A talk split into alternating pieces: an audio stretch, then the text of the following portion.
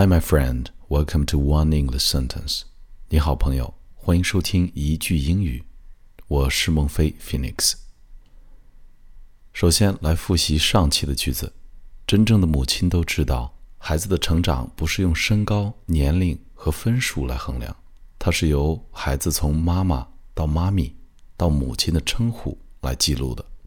Real mothers know that a child's growth is not measured by height Or years or grades.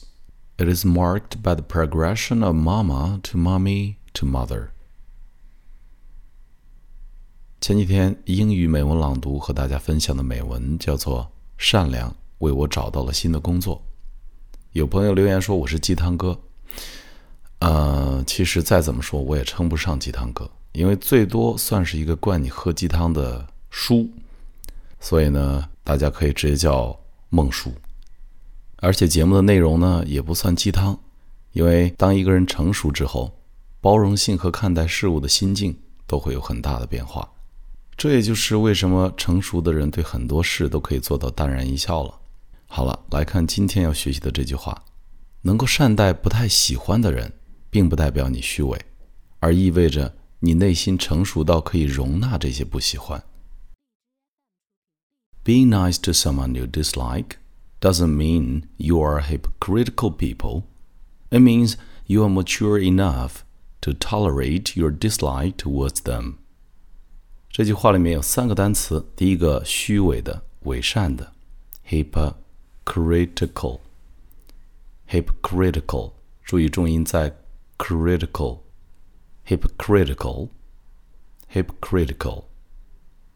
第二个单词成熟的 ，mature，mature，同样重音也在第二个音节上，mature。第三个单词忍受、默许、宽恕。tolerate, tolerate, tolerate.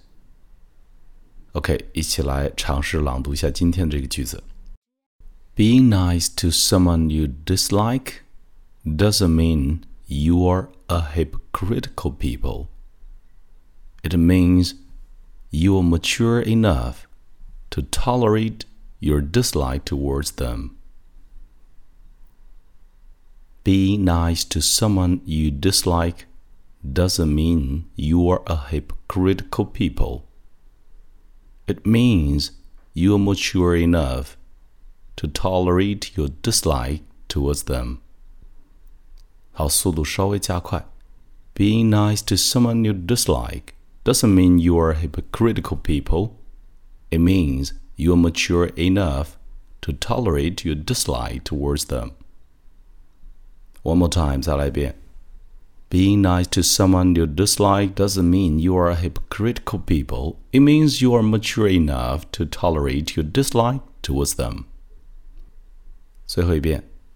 Being nice to someone you dislike doesn't mean you are a hypocritical people. It means you are mature enough to tolerate your dislike towards them.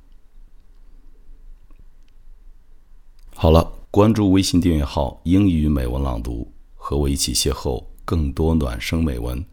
我是孟非 Phoenix。Thank you for listening and good night.